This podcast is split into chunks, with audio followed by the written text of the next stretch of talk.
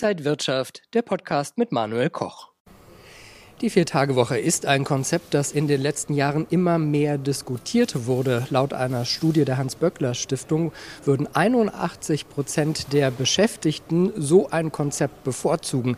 Aber politisch gesehen, zum Beispiel bei der FDP und bei vielen Arbeitgeberverbänden, stößt das Konzept dann eher auf Widerstand. Es könnte wirtschaftliche Kraft, ja, es könnte Wachstum und auch Wettbewerbsfähigkeit schaden. Ich rede heute mit David Döble über dieses Thema. Er ist BWL-Influencer, Mitbegründer der Karriereplattform Pumpkin Careers und Spiegel-Bestseller-Autor. David, schön dich hier zu sehen. Manuel, vielen Dank für die Einladung. Sehr gerne. Vielleicht klären wir noch mal genau, was ist diese Vier-Tage-Woche und warum gewinnt die so an Popularität? Also die Vier-Tage-Woche ist am Ende des Tages ein Konzept, dass du anstatt den fünf Tagen die Woche nur noch vier Tage die Woche arbeitest, ohne dabei auf Lohn zu verzichten. Ja, man könnte natürlich auch sagen, äh, hallo lieber Chef, ich reduziere jetzt auf 80 Prozent und dann sagt der Chef, okay, dann kriegst du aber auch nur noch 80 Prozent deines Gehalts. Und die Idee ist eben, dass man trotzdem noch den gleichen Lohn bekommt. Und jetzt gibt es da natürlich zwei Möglichkeiten für. Die eine Möglichkeit, die sich jetzt gar nicht so viel mit einer klassischen Fünf-Tage-Woche nimmt, äh, ist es eben einfach zu sagen, okay, wir arbeiten dann zum Beispiel an vier Tagen die Woche zehn Stunden. Also zehn Stunden darf man auch in Deutschland arbeiten pro Tag. Ähm, die andere Variante, die allerdings dann wirklich äh, gefordert wird und was die grundsätzliche Idee ist, ist, dass du nur noch äh, vier Tage die Woche acht Stunden beispielsweise arbeitest. Dass du also auch de facto deine Arbeitszeit reduzierst, den gleichen Lohn bekommst und das dennoch auch der gleiche Output geliefert wird, weil du in der Zeit besser konzentriert bist, weil du vielleicht auch weniger Krankheitstage hast und weil du auch einfach deine Aufgaben schneller und effizienter abarbeitest, weil äh, gesagt wird, okay, ich habe jetzt einfach nur noch vier Tage dafür Zeit. Welche Vorteile bringt denn die Vier-Tage-Woche für Arbeitnehmer und welche Vorteile für Arbeitgeber? Also für Arbeitnehmer ist es natürlich ganz klar, man hat mehr Freizeit, man hat eine bessere Work-Life-Balance, man kann das Wochenende vielleicht auch eher dafür nutzen, irgendwo mal länger hinzufahren beispielsweise, anstatt eben immer nur diese zwei Tage zu haben.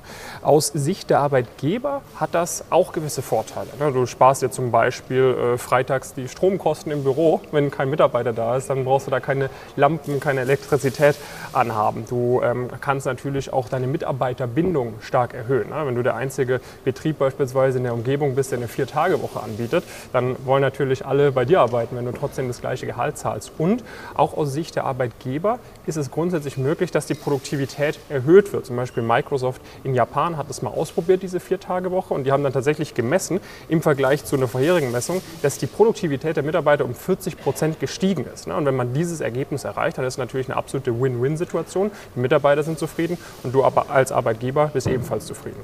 Ja, vielleicht da nochmal nachgehakt. Wie wirkt sich das denn genau auf die Arbeitsleistung und Produktivität aus?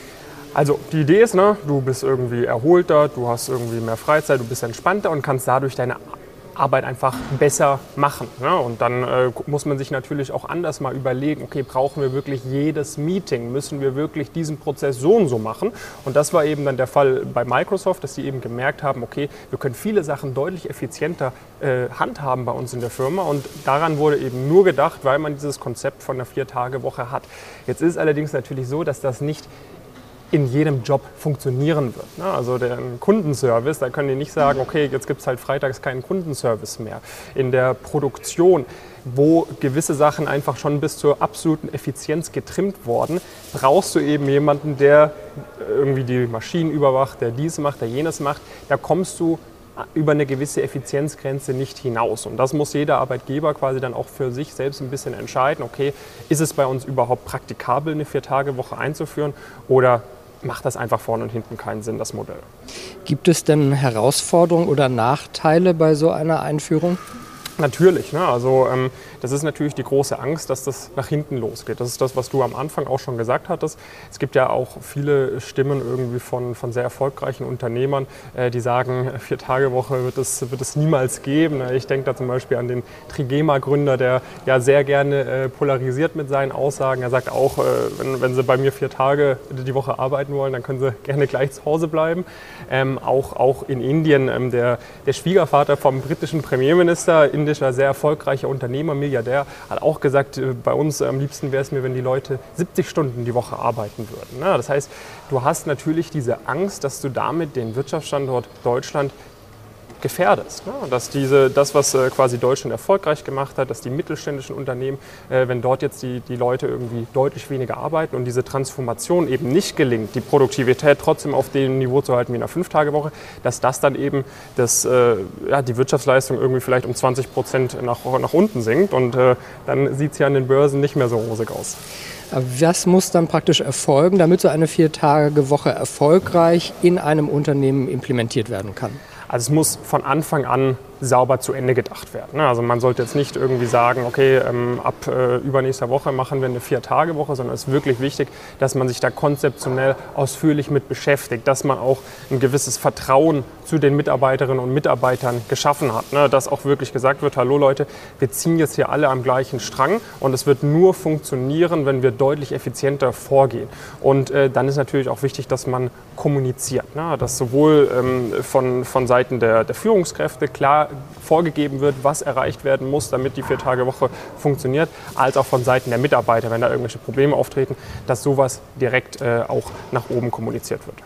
Wie sehen denn junge Menschen gerade aus deiner Community, die ja. eigentlich Karriere machen wollen, nach ja. oben wollen, dieses Thema? Denn da muss man wahrscheinlich eigentlich trotzdem sehr viel mehr arbeiten. Genau, also ich sag mal, bei, bei dieser sehr ambitionierten, karriereorientierten Zielgruppe, da ist es natürlich auch so, äh, dass die Leute theoretisch auch bereit sind, am Wochenende zu arbeiten. Also da äh, gibt es manche manche äh, Banken oder Allgemeinfirmen hier im Finanzsektor, auch teilweise in der Unternehmensberatung, wo du keine Fünf-Tage-Woche hast, sondern eher eine Sechs-Tage- oder teilweise auch eine Sieben-Tage-Woche. Auch natürlich der Unternehmer, der da sein eigenes, äh, seine eigene Firma gegründet hat, auch der ist am Wochenende meistens erreichbar, ist mit dem Kopf irgendwo bei der Arbeit.